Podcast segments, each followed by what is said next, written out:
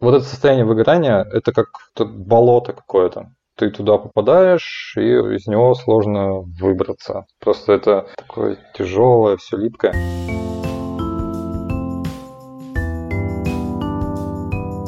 Всем привет! Это подкаст «Со дна постучали». С вами Лола Сайтметова и Наташа Ямницкая. И сегодня, на второй рабочей неделе после каникул, мы решили поговорить про эмоциональное выгорание. Наш герой Илья Втюрин мечтал открыть кофейню в Челябинске и дарить людям не просто вкусный напиток, но и хорошее настроение. И все отлично получилось. Сначала это были небольшие точки, которые они с другом брали в аренду, а со временем даже появилась своя отдельная кофейня.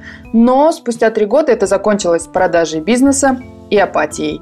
Какой-то момент стало ясно, что мелкие проблемы, требующие немедленного решения ежедневно, никогда не закончатся. И красивая когда-то мечта померкла. Почему мы хотим рассказать эту историю? Потому что многие из вас в новогоднюю ночь наверняка наметили планы, составили список дел, нарисовали карты желаний.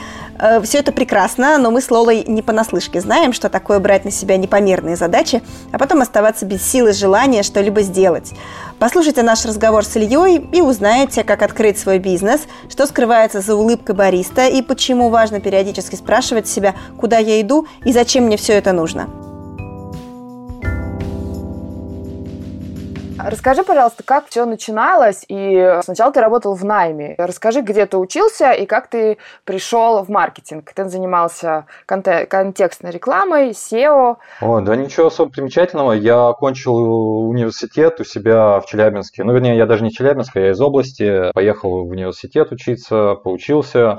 Когда пришло время выпускаться, меня кафедра порекомендовала куда-то на работу. Мне повезло, я сразу устроился на работу, там поработал. Там мне платили очень хорошие по тем временам для выпускника деньги. И все было здорово, мне стало скучно, я пошел на другую работу, так дошел до какого-то интернет-маркетинга с SEO и контекстом вот, и этой всей истории.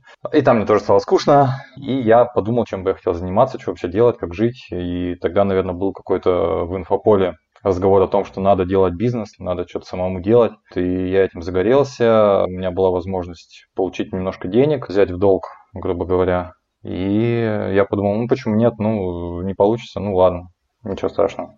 Слушай, я помню, был сериал такой, как я встретил вашу маму, и в этом сериале был такой мем, что два героя совершили ту ошибку, которую совершают все в юности, типа мы обязательно должны открыть свой бар, мы просто да, обязаны открыть свой бар, да, а потом только понимают, к каким проблемам это приведет. Вот, а в твоем случае кофейня. Почему кофейня? Что тебя в этом так привлекало? И что вообще ты знал про бизнес, когда ты думал о том, чтобы уйти работать на себя?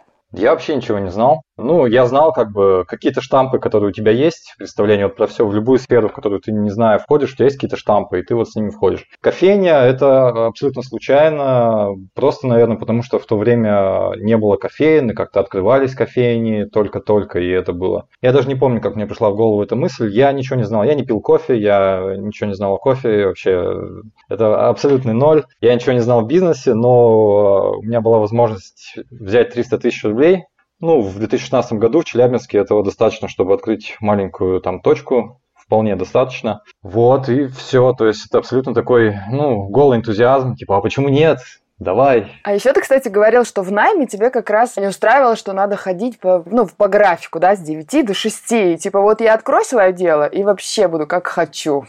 В чем тут самообман для тех, кто не понимает? Ну, с одной стороны, это самообман, конечно, потому что если ты всерьез занимаешься каким-то бизнесом, и в смысле всерьез занимаешься тем, что ты ставишь какой-то бизнес, не тем, что он у тебя есть, ты уже все достиг успеха и сидишь, пожинаешь лавры. Если ты, ну, начинаешь что-то делать, естественно, ты будешь работать больше, чем ты бы работал в найме, потому что в найме ты ну, как я себе представляю, ты всегда можешь там в 6, в 7, в 8, да хоть в 10 часов вечера все закрыть и сказать все, я пошел думать свои мысли. Если ты начинаешь делать бизнес, скорее всего, ты будешь работать дольше. Я, я не знаю ни одного человека, который занимается бизнесом, ну, мелким бизнесом, там, с самого какого-то начала и такой живет себе вольготно. Есть, конечно, другая сторона. У тебя много дел, много забот, ты загружен, тебе много о чем нужно думать, но при этом ты получаешь некую свободу в том плане, что ну, вот если ты захочешь сейчас пойти на час, не знаю, кофе выпить и просто принять душ, чтобы прийти в себя, ты можешь себе это позволить. Да, это значит, что ты потом должен будешь поработать дольше, но это такая занятая свобода, ее можно так назвать.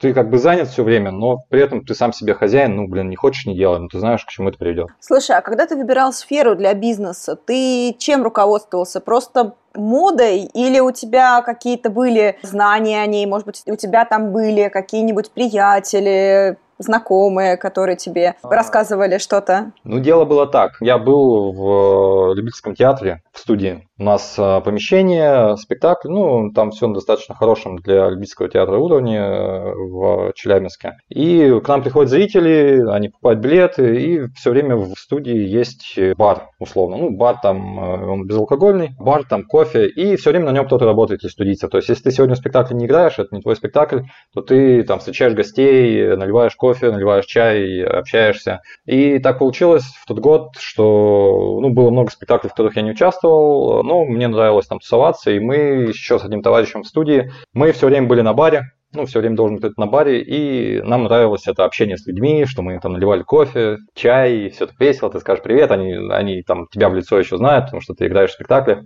и они такие там здрасте, здрасте, и все так вежливо, все приятно, и это такая приятная атмосфера, и вот этот вот момент, что какой-то ну, такой приятной коммуникации, ну, как, как в баре. Ну, это не бар, конечно, но, но тоже приятно. Он мне понравился, и, собственно, мы начинали э, кофейню же вдвоем с, с другом, и вот в какой-то момент я ему сказал, а давай, давай, типа, сделаем, а почему нет? Он такой, ну, давай, и вот Наверное, вот ради какой-то, ну, какую-то картинку я себе в голове создал, что это прикольно, что вот у тебя есть твоя стойка, и к тебе приходят люди, ты им делаешь приятно, они тебе платят деньги, и все довольны, все счастливы. Я себе представил какую-то такую эту картинку, подумал, блин, классно, хочу так жить. Слушай, ну мы это прямо обсуждали с Наташей, эту часть твоей статьи об этом, потому что мы когда тоже начинали подкаст, Наташа была таким тоже с картинкой, а я такая кричала, подождите, а монтаж, а кто будет это делать, а кто... Ну, то есть я такая, подожди, а подводные камни где? И вот у меня меня в связи с этим вопрос. Что на самом деле? Вот на самом деле, с чем ты в первую очередь сталкиваешься? У тебя есть деньги, куда ты идешь, что ты регистрируешь, чем ты занимаешься, какие бумаги собираешь, я не знаю. А, погоди, а у меня еще дополнение. А откуда деньги еще, кстати? То есть надо же еще было деньги найти на это. А, да это вообще не вопрос. Не, мне папа занял денег и все. Очень, очень простое решение. Ну, потому что это какой-то, в каком-то плане и отец мне говорил, что типа, а что бы ты свое не сделал что-нибудь? Ты же умный парень у меня, давай сделай что-нибудь. Отец у меня, ну, такой трудяга, который работал на севере вахтами, и как бы, вот, и он мне говорил, давай, ты же это, ну, он думает, что я умный, и говорит, давай, давай, сделай что-нибудь. И в какой-то момент я подумал, почему нет. Поэтому деньги – это очень, очень примитивный способ решения проблемы. Подожди, подожди, а что с подводными камнями? Что, что под картинкой? Я не знаю, мне кажется, в первый год я не столкнулся ни с чем, чтобы меня сильно опечалило. Да, оно оказалось все немножко по-другому, но мне очень повезло, что я абсолютно случайно выхватил место под аренду, точка, где реально можно зарабатывать. Это я уже потом понял, что это просто огромная удача, что мне повезло. Так я ничем особо не руководствовался. Я искал место под аренду, и в какой-то момент у меня особо вариантов не осталось, кроме этого места. И мы начали работать. Понятно, что я ничего не понимал, как это будет. У меня были какие-то наивные представления, как я буду общаться с людьми, наивные представления о том, как я буду закупать товар. Но когда все оказалось, я пришел к реальности, как это на самом деле надо делать, там, что надо заключить договор, что надо, то все это ну, как меня не сильно расстроило не сильно меня как-то печалило, не сильно напрягло. Я делал это вдвоем с товарищем. Он выполнял в нашей команде функции человека, который ответственно все сделает от и до. То есть, если ему что-то поручишь или что-то попросишь сделать, он как бы все сделает. Я выступал в роли такого, что как надо придумать, как вот как это сделать, как договориться, а он, ну, как бы, надо делать. Делаешь, я всегда знал, что он там не накосячит. Ну, по крайней мере, накосячит меньше, чем я. Просто я в первый год знакомился, знакомился с какими-то вещами для себя абсолютно новыми. Там ничего сложного, зачаровывающего, то, что надо там э, встать на учет в налоговую, санэпидемстанцию. Это все не сложно сложно, это все. Google знает все. Все мои знания про бухучет, про налоги, про то, как правильно все делать, э, это все Google. Единственная вещь, которую я когда уже начал делать, оказалось, что мои знакомые занимаются обжаркой кофе в Челябинске. И я пошел с ними, познакомился поплотнее. Они оказались хорошие ребята, мы с ними начали работать вместе, и, насколько я знаю, у них сейчас все хорошо.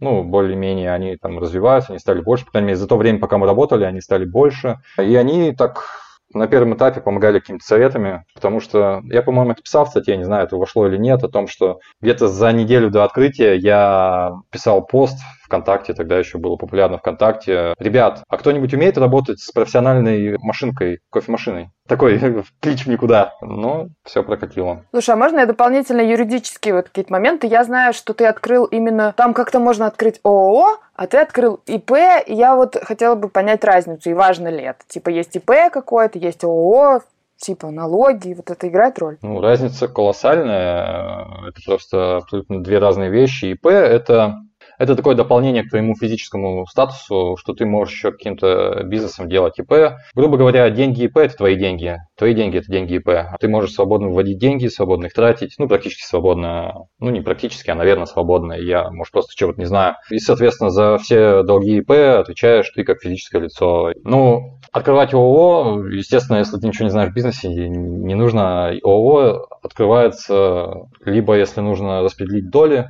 в компании несколько человек, либо если это какая-то сфера деятельности, например, чтобы открыть тот же бар, чтобы получить алкогольную лицензию, ты не можешь использовать ИП, потому что ИП не может продавать алкоголь. Тебе в любом случае нужно ООО. А так ИП причем, на самом деле, ИП, они же бывают очень огромные. Там ИП, по-моему, можно до 100, до 100 наемных сотрудников иметь и какой-то там э, большой оборот. И поэтому Поэтому хорошо, что мне не пришло в голову, что надо открыть ООО. Вот, потому что я вполне мог бы это сделать с энтузиазмом и открыть ООО, и потом бы оказалось, что это вообще все, все очень сложно. Вот, хорошо, что я где-то прочитал, что надо открыть ИП.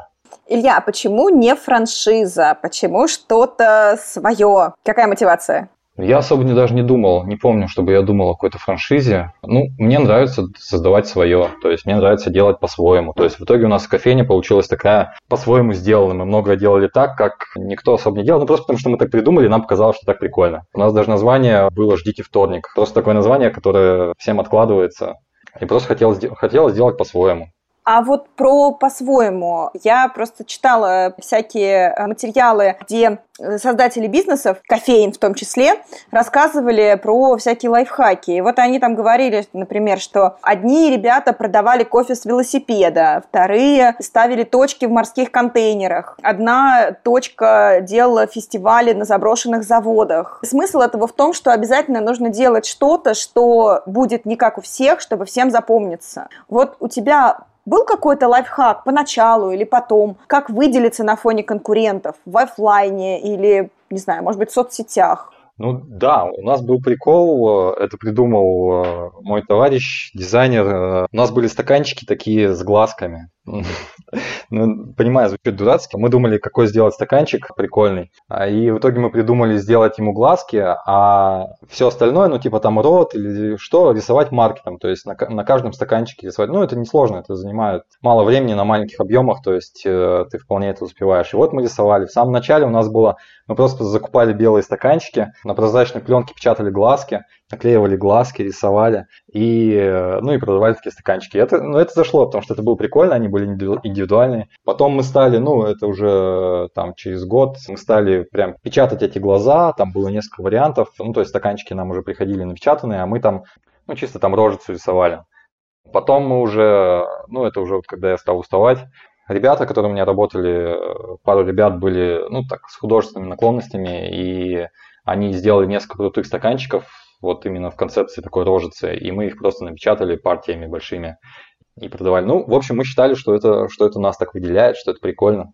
Наверное, пять лет назад это действительно было прикольно. Сейчас уже вряд ли кого-то этим удивишь. Я читала, что арендодатели называют кофейников паразитами трафика. То есть, так как чаще всего кофейни заменимы, на один и тот же трафик можно поставить любую кофейню, и она будет зарабатывать примерно одни и те же деньги. А клиент не, заменяет, не замечает подмены. Вот что ты об этом думаешь, согласен ли ты с этим, и не удручает ли это тебя, или, может быть, не удручало ли, когда у тебя был свой бизнес? Ну, я могу с этим соглашаться или не соглашаться, но я же продал потом свою самую первую точку, и я знаю, что потом у них стало все плохо. Потому что нет, увы, так не сработало, что подменяешь и все так же. Ну, то есть понятно, что сперва у них все было нормально, а потом, ну, там были ребята со своей, так скажем, концепцией. Ну, в общем, они хотели зарабатывать. И у них был уже какой-то опыт того, как они зарабатывают. Они его спроецировали на это место, и в итоге оно, в общем, оно стало очень проседать по качеству и по деньгам. Самое главное по деньгам. То есть и я потом общался уже там через год с э, человеком, который там работает,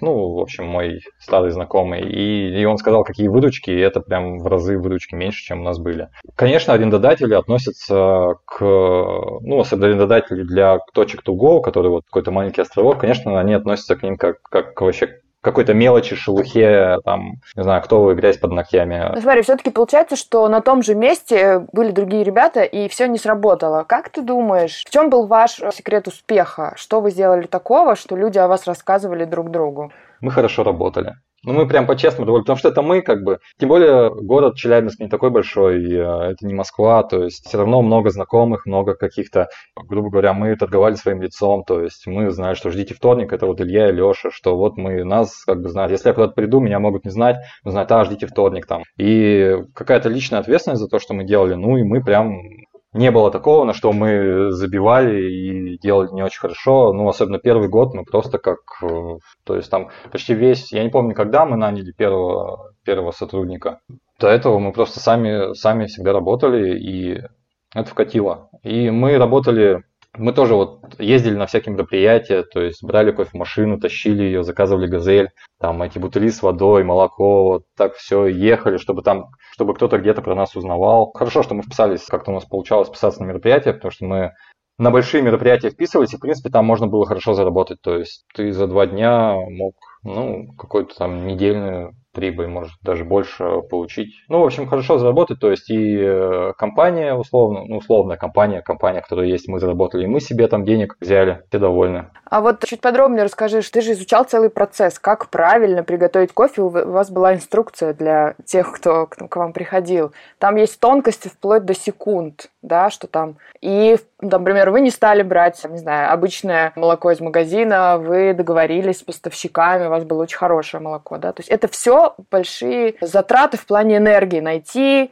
договориться, машину эту вам доставляли, и вы ее искали, и она чуть не потерялась. Ну да, но это было уже гораздо позже. Это уже было, когда мы открывали третью такую, как флагманскую кофейню, можно сказать. Это тогда было. А что делать? Мы начали работать. Первое время у нас в воскресенье был выходной. Мы работаем 6 дней в неделю. У нас там условно с 8 до 8, 12, 72 рабочих часа кофейне. Из них там 45, может, брал вот мой товарищ Леша. Он, а, ну, короче, большую часть времени за стойкой он работал. А у меня было времени побольше. Я как бы брал на себя меньшую часть работы за стойкой и всю вот эту организационную. Ну, в общем, когда ты делаешь что-то с любовью, то ты, наверное, у тебя не возникает вопроса, блин, сколько мне энергии на это потратить. Ты тратишь эту энергию, ты чувствуешь усталость, но у тебя не возникает вопроса, что ты, зачем я это делаю? Вот, пока есть энтузиазм какой-то, ты прям, да, надо, ты готов там не знаю, сидеть в ночи, искать, как зарегистрироваться в Роспотребнадзоре, или как заключить какой-то договор, или еще какие-то вещи. Вообще, я вот в плане того, что что-то мне было лень или не было энергии, первый год вообще такого не было, потому что все было просто классно. Еще классно, что денег это начало приносить, и все, все здорово, и поэтому никаких таких проблем. Есть такая неписанная, даже неписанное правило. Никогда не работайте с друзьями и родственниками. И все-таки твоим партнером стал твой друг. Ты не а. пожалел об этом? Нет, я не пожалел. Ну, так скажем, другом он мне стал больше, чем, ну, больше за то время, пока мы стали работать, чем, а, чем до этого. До этого мы были, можно сказать, хорошие знакомые. Ну и у нас было ну, все равно у нас есть э, небольшая разница в возрасте, там э, несколько лет я постарше, и так получалось, что я типа старше, я типа, типа главнее. Ну и как просто у меня более экстравертный темперамент какой-то, у него более интровертный, и поэтому мы как бы в команде хорошо работали. Конечно, за время, что мы работали, были разные, ну, разные ситуации. Просто Леша практически не конфликтный человек, а я отходчивый, и поэтому а работать надо, и как бы нет, я не пожалел, у нас были разные, разные периоды, и они были связаны связаны и с работой, и сложностями с работой, и были связаны с, ну, в общем, со здоровьем. Просто в какой-то момент Лехе перестал здоровье позволять полноценно работать, а я со своими как бы, надо хорошо работать, надо все сделать на максимум, надо та-та-та. Немножко давил, но мы сейчас хорошо общаемся с Дужем, ну, сейчас я просто уехал в Москву, мы с ним э, меньше года назад вместе делали спектакль на двоих. Мы не испортили этим отношения. Ну, смотри, первая точка была прибыльная, вторая точка тоже была прибыльная, насколько я понимаю. Потом ты решил сделать прям кофейню. И туда уже было вложено больше денег, ты делал там ремонт, целая, целая эпопея со всем этим была. И вот она уже, ну, деньги, я так понимаю, что не, не окупились, которые ты вложил. В чем, почему, почему? Наверное, у меня ожидания, во-первых, были э, больше, что я быстрее эти деньги отобью. Почему-то. Не знаю, с чем они были связаны. Ну, мне казалось, что я вот сейчас сделаю еще лучше и будет еще больше денег. Но я немножко не рассчитал, сколько я потрачу на ну, на все это. Я не понимал, что такое сделать ремонт с заменой пола в помещении. Я думал, да, сейчас сделаю. Вот, я не понимал, что такое потолок. Ну, там, в общем, помещение мы все разнесли и заново, и заново построили. Я не сталкивался с таким ремонтом, и мне казалось, что это проще. Теперь я супер опытный человек в ремонте. И я знаю, что если ты заходишь в какое-то помещение, если там надо менять пол, ну, поищи другое помещение. Ну, либо ну, в общем, подумай, подумай хорошенько перед тем, как. А ремонт это очень сложно, потому что ремонт, ну, для этого тоже нужны компетенции, потому что ты найдешь какую-то бригаду, которые будут тебе навешивать лапшу на уши, которые будут срывать сроки, которые будут нести всякую ерунду, работники будут бухать, а они сделают некачественно, потом а, валится потолок, у нас обвалился потолок, хорошо, что это было ночью, когда никого не было, просто работала сигнализация. Потолок был очень кривой, его там шпатлевали очень там большим слоем, чтобы это все. И, в общем, так все это сделали, что где-то через, ну, меньше, чем через год просто кусок потолка упал. Это было смешно. Но мы этот упавший кусок покрасили голубым, и это как будто небушка. Небушка у нас такое было. Ну да, что делать? Вот, лишь бы нигде больше не упало, потом, ну, потом не упало. Когда ты понял, что с бизнесом пора завязывать? Ну, в общем, я вот открыл эту третью кофейню, это была осень. Ну, типа, прошел вот этот этап открытия, все было очень сложно, конечно, мы там совершили несколько ошибок. Самое главное, что мы открыли кофейню, когда она еще не была готова к открытию, и этим мы себе старт, конечно, очень сильно испортили, потому что к нам пришли люди, посмотрели, сказали, что за фигня, вот, что это такое. Ну, кто-то кто пришел, потому что там было как-то холодно, неуютно, но я уже прям хотел, уже хотел открыть, уже надо было. Лучше стоило потерпеть недельку-другую. В общем, прошел там месяц, другой, третий, время Новый год. Я примерно начал понимать экономику кофейни, что будет сложно, ну, что не будет, клондайка никакого не откроется. Ну, в общем, когда я все в третьей кофейне вошло в колею, и я примерно понял, как, как все будет дальше, я понял, что как что-то с меня хватит. Ну, тяжеловато снова находить в себе энтузиазм, чтобы там как в самом начале заниматься и быть вовлеченным, и ты понимаешь, что что-то как-то ну, это какой-то тупик. Типа, вот открыл кофейню, там, что, ну, откроешь еще одну кофейню, что изменится? Ну, мне кажется, это в любом деле так случается. Вот записали вы там 30 серий подкаста, потом думаете, ну, запишем мы еще 10, и что изменится? И что, что случится? Или там, не знаю, написал я пять книг, напишу еще одну, что изменится. Ну и, в общем, такое какое-то происходит, типа, что будет повторяться, повторяться и повторяться. Месяц из месяца будет повторяться. Каждый месяц ты будешь платить за аренду, платить за плату, получать какие-то деньги. А потом а, у тебя бариста забухает и не выйдет на работу, и тебе снова решать эту проблему. И как бы... И тогда мне пришла мысль, о том, что вообще-то у меня же бизнес, его же можно продать. И когда мне эта мысль в голову пришла, когда она зерно посеялась, я уже на самом деле только об этом стал, ну не только об этом стал думать, но она всегда у меня стала где-то сидеть, блин, классно, вот я сейчас продам, вот, ну вот примерно столько денег я могу получить и жить как нормальный человек. Ну, понятно, что у меня там долги по кредитам были, что мне нужно было засчитываться за все. То есть я не мог просто закрыть, потому что, ну, потому что я много денег должен. Вот ты говоришь интересную мысль, которая тоже была в тексте, и она мне скорее понятна в том смысле, что это тоже вот может привести к выгоранию, да? Вот ты говоришь, что очень много мелких проблем приходится решать. Как бы кажется, что ты откроешь кофейню, наймешь людей, прибыль, ну, то есть вот такие какие-то ты видишь вещи. А на самом деле ты решаешь очень много мелких задач вокруг.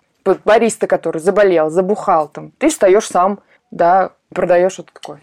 Ну, на самом деле, сейчас я думаю, там он в комментариях прочитал, что так, наверное, со многим бизнесом. У меня есть друг, у которого ювелирная студия. Они делают украшения, сейчас они делают уже украшения подороже. И, в принципе, у него жизнь очень похожа на то, что, что делал я. То есть Ну, человек, ты же себя представляешь как человеком для какой-то большой цели или для хотя бы для какой-то цели своей жизни, себя как-то определить. Я вот стану тем человеком, который всех в этом районе опоит вкусным кофе или там ну, какую-то себе цель ставишь. А в какой-то момент ты перестаешь ее видеть, потому что твоя эта цель, она загораживается мелкими хлоптами. Мелкими хлоптами, и ты думаешь, что я вот сейчас подумаю о том, как двигаться вперед к своей цели, а тебе говорят, нам молоко кислое привезли. И ты такой, блин, тебе, во-первых, молоко надо другое срочно, потому что кофейня должна работать. Во-вторых, тебе нужно позвонить Снежане из Росмола и сказать, как, какого черта, что вообще происходит. А потом она еще должна приехать, а ты хорошо бы, чтобы ты был на месте, чтобы зафиксировать это и сказать ей, что она плохой человек, что такое допустила. Она тебе, конечно, скажет, что она хороший человек, ты с ней согласишься, потому что она действительно хороший человек, но вот так вышло. И только ты решишь эту проблему, отключится свет, и тебе нужно искать, где этот электрик, который на самом деле в 5 часов вечера уже ушел домой, и ему абсолютно пофиг, что ты работаешь до 9 часов вечера. Но когда ты только найдешь рубильник и включишь свет, потом, потом окажется, что заказали неправильное количество кофе, и кофе закончился. И ты звонишь ребятам из обжарки и говоришь, ребят, у нас кофе закончился, срочно что-то надо. Они говорят, ну приезжай, мы тебе не повезем, но можешь приехать забрать. Ты говоришь, окей, я приеду. А находятся они в часе езды там в пригороде. И ты едешь, ты там берешь такси, едешь в этот пригород, берешь кофе, едешь обратно привозишь, и вроде все хорошо, все хорошо, а там а вечером приходишь, открываешь почтовый ящик, а там тебе пишут о том, что вы неправильно декларацию оформили, э, это, и вот вам штраф. И в какой-то момент ты вообще забываешь о том, что ты был каким-то человеком с какой-то целью, у тебя даже нет времени об этом подумать, и это, это очень вышибает, потому что в какой-то момент начинаешь думать, так, как я провожу, провожу свое время, как я о чем я думаю, о чем я думаю в первую очередь, как бы что занимает меня в голове, что... И ты понимаешь, что в голове тебя занимает, как бы жизнь устроилась так, чтобы всех этих мелких хлопот не было. И ты понимаешь, когда у тебя приходит уведомление на телефоне, и ты думаешь, не, не, не, не, не, не не хочу его читать, ну не хочу. Или звонит телефон, и ты видишь, что тебе бариста звонит. Ты знаешь, что сейчас день, знаешь, что ничего хорошего, это, это вообще, это точно ничего хорошего не принесет. Ну, вот просто категорически. Но приходится брать трубку, приходится разговаривать. И вот эти все твои мечты, чтобы быть человеком с большой целью, с большой мечтой и идти к ней, они превращаются в какие-то осколки маленьких задач. Конечно, всегда большое состоит из множества, множества мелкого, но ну, как-то это оказалось не то не то. Ну, сначала, сначала ты это нормально воспринимаешь, но когда это продолжается год, два, третий, ты начинаешь подозревать, что так может до конца жизни. Ну, то есть, когда ты представляешь себе, что это просто мелочь, которую вот мы сейчас решим и снова пойдем к светлому будущему, да, это одно дело. А когда ты понимаешь, что это будет часть твоей жизни, от которой вообще никуда не деться, и оно всегда будет так, вот это, наверное, очень сильно удручает. Ну да, да. Я пару недель назад это у Чехова прочитал. Прям ровно такая же мысль, там какой-то неоконченный рассказ, и там герой, э, персонаж рассказа говорит, и вот я понял, что, ну, вернее, там в третьем лице, он понял, что ни одного дня без забот у него не было. То жена заболела, то надо там тестя везти за границу, он тоже заболел, то еще что-то, и вот ему уже 31 год, и понял, что так будет и до 40, и до 50, и все так и будет. И очень грустно ему от этого стало. Кажется, где-то здесь маячит выгорание. Ну, да, да, да, да. Потому что тебя ты изначально заходишь с каким-то ресурсом, ну, с каким-то ограниченным ресурсом, и тебе нужно его чем-то подпитывать. Если ты его не подпитываешь, а растрачиваешь только то, в итоге, да, выгорание, это, собственно говоря, у тебя ресурс заканчивается, и ты вдруг в какое-то утро просыпаешься и понимаешь, что все, все, я больше ничего не могу, ничего не хочу. Что ты делал в те моменты, не знаю, к кому обратился за помощью, когда понял, что вот все, сил нет, веры вот в это в эту мечту тоже нет? Да я ничего, никому, я не знаю даже, кому я мог обратиться за помощью. Не скажу, что я себя сильно осознавал, что это сейчас я со стороны там вижу, что вот такая проблема. Тогда я просто, просто, блин, что-то не получается. Ты начинаешь психовать. Я могу быть эмоциональным человеком, тем более несколько лет назад, наверное, я был еще более эмоциональным человеком. Ну, начинаешь злиться, начинаешь психовать, начинаешь конфликтовать с людьми, начинаешь вести себя агрессивно. Ну, в общем, как-то это, это какую-то неудовлетворенность того, что ты не тот человек, который идет к своей большой мечте, ты начинаешь срывать на других людей, не знаю, быть, быть не очень удобным, хорошим человеком. Я прошел несколько стадий качель от того, что вот я понял, что классно будет, будет продать и освободиться. А потом я возвращался к тому, что да не, блин, что ты, Люк, ты просто подустал, давай сейчас ты отдохнешь и заново начнешь с энтузиазмом. У меня даже была мысль открыть еще одну кофейню, ну, типа, зайти на новый этап, как все по-свежему было. В общем, я долгое время ничего осознанного не делал. Я психовал, Иногда было полегче, иногда было потяжелее. Были вообще очень темные времена, когда, мне кажется, меня возненавидели все, я возненавидел всех, потому что я, как работодатель, я был, наверное, очень нехорошим человеком, потому что ну, я понимал, что что-то происходит не так. Мне казалось, что происходит не так, потому что люди плохо работают. И, а я знал, как правильно э, работать. То есть у меня уже сложился какой-то опыт такого кофейного дела. Я понимаю, как работать. Я вижу несоответствие, и э, я начинаю ругаться на людей. Ну, мне кажется, пару людей я довел до нервного срыва. Счастью, никто не, не, это, не покончил жизнь самоубийством. В общем, я психовал, я долгое время психовал, качался на этих качелях, что делать. В какой-то момент я просто уходил в апатию, я мог просто там, ну, просто не приходить. Типа, не приходить, надо бы прийти в кофейню. Я, я просто не пошел, просто все это отодвинул и не приходил. В общем, все эти моменты, что вот надо, надо сделать все, надо починить все, сделать правильно, сменялись моментами, когда я вообще не хочу приходить и мог там неделю, там за неделю два раза зайти, просто кофе попить и выйти, и все. И так это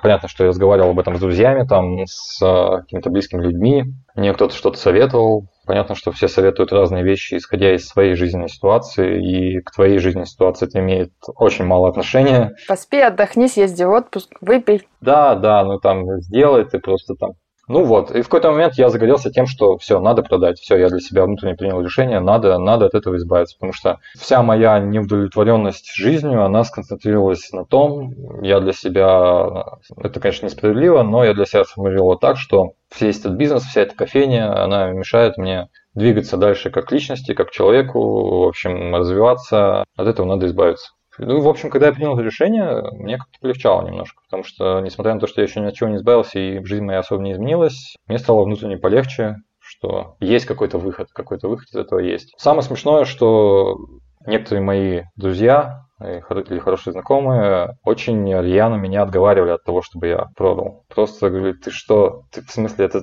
это твое детище, ты, как ты можешь это продать, как, как ты можешь вообще, типа, все, это, это теперь на всю жизнь. Так, некоторые к браку подходят, в общем. Ну да, да, к браку, да, это тоже, наверное, уместно. Ко всем каким-то таким вещам, которые у человека уже ассоциируются с тобой, вот, что ты, это вот там твое, твое дело, твоя кофейня.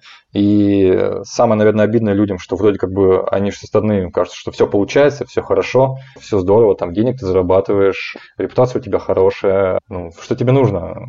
Давай, что да, действительно отдохни, и все наладится. Вот, и было у меня пару человек, которые прям вообще это не принимали и, и, и говорили, что ну я вообще совсем не прав, так делаю. А ты сам себе не разочаровался? Ну вот за то время, когда у тебя было это выгорание, было ли что-то, что ты в себе открыл, что тебя скорее расстраивало и разочаровывало?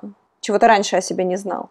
Я, наверное, все о себе знал. Расстраивало то, что я в чем-то убеждался, что я где-то не могу себя эмоционально контролировать. То есть, что... Ну, я понимаю, что не надо сейчас ничего говорить. Ну, не надо, просто, просто вот завтра об этом можно поговорить. Но мне надо это сказать сейчас потому что сейчас это так. Ну, в общем, какая-то эмоциональная несдержанность, то есть я особо в себе не, не, не очаровывался, но тут разочаровался еще больше. Начинаешь в какой-то момент искать то, что, что я, наверное, недостаточно хороший человек, и поэтому, поэтому не вывожу, потому что мне не хватает интеллекта или не хватает какой-то ловкости, умения, чтобы как-то ситуацию разрулить. Если какая-то проблема, ну, в три года человек там винит все окружающее, а там в 30 лет уже начинает задумываться, что, блин, может, это я все-таки говно, а не все люди вокруг. Так или иначе, начинаешь об этом задумываться и начинаешь копаться в себе, начинаешь думать, блин, что-то как-то... Начинаешь думать, что все, что до этого было хорошо, это тебе повезло. Это просто тебе, тебе вкатило. Ну, повезло, что ты там а, место хорошее занял, повезло, что люди вокруг тебя хорошие собрались, повезло, что в это время люди кофе начали пить, повезло еще много что. В принципе, твоей заслуги особо в этом нет. Ты просто как бы въехал случайно в это, в это все, там заработал денег, съездил в Париж, и это тебе просто повезло. Слушай, а вот эти вот, э, ты пишешь про отношения с э, ну, с ребятами, которых ты нанимал, и вот ты говоришь, да, о том, что было очень непросто, и ты писал, что, ну, в той статье есть, что в Твиттере до сих пор есть бывшие коллеги, которые ну, о тебе не очень лестно отзываются. Вот что ты об этом думаешь? Это все-таки, ну, такой мешающий тебе перфекционизм, типа только так или не иначе? Или все-таки есть проблемы с наймом, с людьми, с умением работать? Бариста в кофейне – это человек, который очень подвержен выгоранию. Мне кажется, в современном мире это одна из самых таких профессий, которые просто люди горят там как спички. А потому что эта работа невысокооплачиваемая, это работа не работа мечты, то есть за очень редким исключением, то есть есть энтузиасты, которые хотят работать с кофе, но в итоге они тоже перегорают, потому что они тоже понимают, что ничего, ничего у них не будет, по крайней мере в Челябинске точно у них никакого особо вау в кофейной индустрии не случится. Потом это сложная работа, это в плане сложная в том, что тебе, во-первых, нужно владеть какими-то навыками, а во-вторых, у тебя постоянное общение с людьми. Постоянное общение с людьми, вот вы приходите утром за кофе, вам же бариста улыбается, а он-то проснулся уже давненько. А потом, когда уже рабочая смена закончилась, вы все пошли домой, он все закрывает, и ему надо еще кофемашину помыть и вообще там уборку за баром сделать. Не только баристы, я думаю, короче, много э, низкооплачиваемой, не очень приятной работы, только бариста при этом еще всегда должен улыбаться. И так как люди, э, то есть какой срок, срок работы баристов в кофейне, полгода это уже хорошо, на самом деле. Ну, у нас ребята работали год, ребята работали дольше. В какой-то момент они сами выиграют, они сами устают. Они устают просто от работы, устают от тебя, потому что ты человек, который от них постоянно что-то требуешь. Ну, не постоянно, не постоянно, конечно, раз в месяц, вернее, два раза в месяц ты им даешь денег, но по большей части ты что-то просишь делать как-то лучше. Но они тоже устают, они тоже люди. И ты человек, и по идее ты должен думать обо всех, но думать обо всех ни у кого не получается. В какой-то момент ты начинаешь ну, раздражаться на людей. И это, это просто совпадает, когда вот эти циклы совпадают, не очень хорошо получается. Ну, на самом деле есть люди, с которыми я до сих пор в хороших отношениях, и которые работали очень долго, с которыми я в хороших отношениях, с которыми мы, несмотря на то, что у нас были и хорошие ситуации, и не очень хорошие ситуации за время работы, а в итоге, по итогу мы остались хорошими знакомыми. То есть есть несколько человек, с которыми я хорошо общаюсь. А есть несколько человек, которые, ну, прям, типа, там, заблокировали меня во всех соцсетях, хотели бы не видеть меня никогда в жизни и э, думают, что я то зло, которое испортило им жизнь. Я думаю, что это история любой организации. Просто у нас это было обострено в силу специфики индустрии, где вот люди выгорают очень часто баристы в силу того, что я как раз в этот цикл попал, в силу того, что у меня характер не очень мягкий, скажем так. И как бы это все совпало, и периодически было сложно. Слушай, а как ты себя из этого выгорания доставал? Когда ты продал бизнес, это стало каким-то толчком для того, чтобы начать себя чувствовать легче, лучше и верить, что там вот в конце туннеля свет и радужные перспективы? Когда я продал бизнес, на какое-то время я стал самым счастливым человеком на Земле. Это было прям замечательно. Это было супер. А потом началась пандемия. Я продал, то есть там с февраля уже это была не моя кофейня, с февраля 2020 я себя хорошо чувствовал. Потом в начале марта я поехал в Европу. У нас там была запланирована поездка, и мы там убегали от коронавируса по Европе. Первое время я чувствовал себя замечательно, потому что вот эти самые кусочки мелких проблем, они просто ушли из моей жизни. Все, я больше не должен был никому отвечать. А когда мне там звонили какие-то партнеры, там, не знаю, или еще что-то, я говорил, да, знаете, я, я больше кофейней не занимаюсь, поэтому... В общем, все было так здорово какое-то время.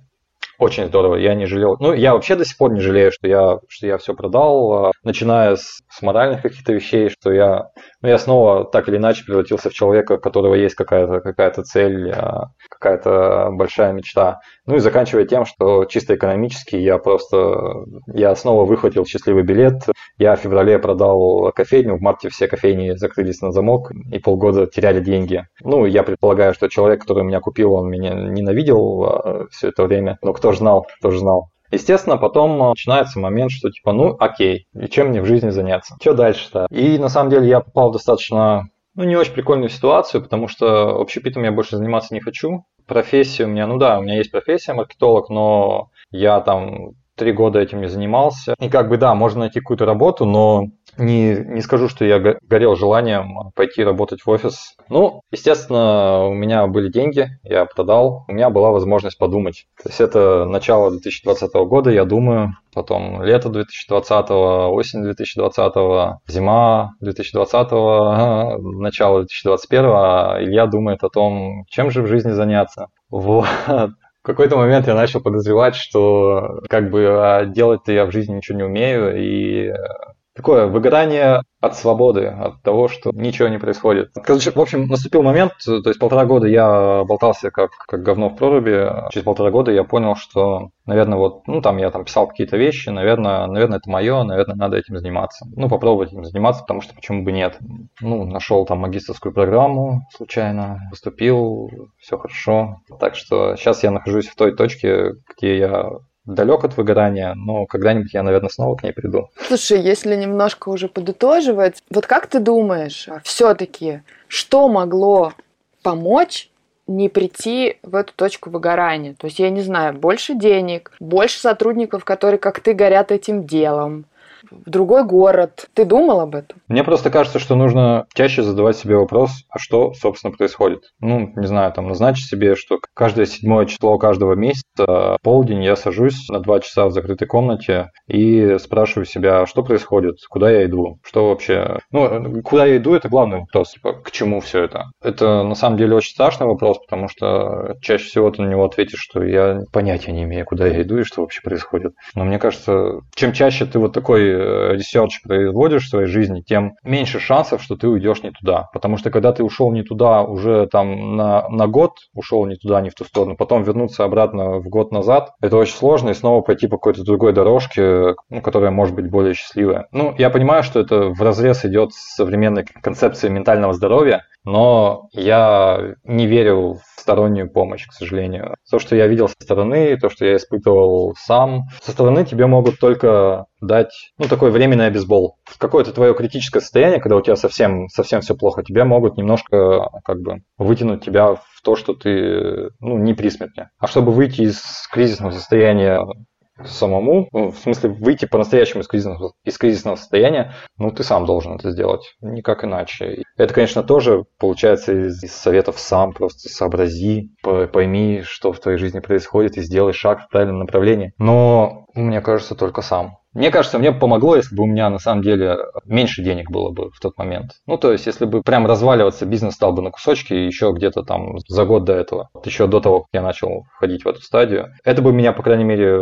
подтолкнуло к тому, чтобы я начал думать, блин, что-то не так происходит, что делать. Не факт, что все получилось бы лучше, но вот это состояние выгорания, это как болото какое-то ты туда попадаешь, и из него сложно выбраться. Просто это такое тяжелое, все липкое. Я, знаете, о чем думал? У меня все время был вопрос, почему уныние – это ну, один из смертных грехов, и, и унывать нельзя. Унывать ни в коем случае нельзя, иначе попадешь в ад. А потому что, ну, это же все придумали древние люди, и они понимали, что если человек в, в семье, там, в деревне, если он унывает, то от него толку никакого не будет. Он ничего, если он кузнец, и у нас, если у нас унывает кузнец, то то у нас нет кузнеца в деревне, и нам очень плохо. Ну, для меня выгорание очень, очень сходно с унынием. Ну, вот ты выиграл, у тебя нет сил, ты сидишь и унываешь. Тебе кажется, что все плохо. Когда ты унываешь, реально, вот, ну, как бы ты ни на что не способен на что не способен сделать. Если так сформулировать, то, наверное, нужно принять момент выгорания вот этот обезбол от людей вокруг, от отдыха, от еды, от всего. То есть принять там, чтобы тебе сказали, какой ты хороший человек, чтобы тебе попытались научить, как тебе вести бизнес, и чтобы ты вкусную еду поел, и чтобы с друзьями время хорошо провел, а, желательно где-нибудь на побережье Португалии. Вот это вот все максимально принять, повысить свое настроение, свой настрой. И вот в этот момент не расслабиться, не сказать, что ну все, вроде, вроде все хорошо. А наоборот, вот в этот момент, когда ты максимально как бы в наилучшем состоянии, понять, что все нехорошо, что это все временное, какое-то хорошо, и начать себя вытягивать дальше. Мы говорили с Ильей осенью, и он уже тогда жил в Москве. Он поступил в театральный институт имени Щукина, изучает драматургию и сценарное дело. До Нового года не работал, привыкал к столице, адаптировался. Сейчас в поисках, о бизнесе не думает, планирует пойти в найм. В описании выпуска мы оставим ссылку на статью, благодаря которой мы узнали историю Ильи. О нем написал Тиньков журнал. Там детально рассказана история про бизнес, первые шаги, прибыль и про то, как наступило эмоциональное выгорание. А еще мы дадим ссылки на другие выпуски, посвященные теме эмоционального выгорания. Весной прошлого года мы делали серию подкастов об этом. Среди людей, столкнувшихся с подобной проблемой, были и блогерка Алина Фаркаш, и психолог Марк Фишер, и врач-пульмонолог Василий Штабницкий. Это был подкаст «Одна постучали». Его ведущие Лола Сатметова и Наташа Ямницкая.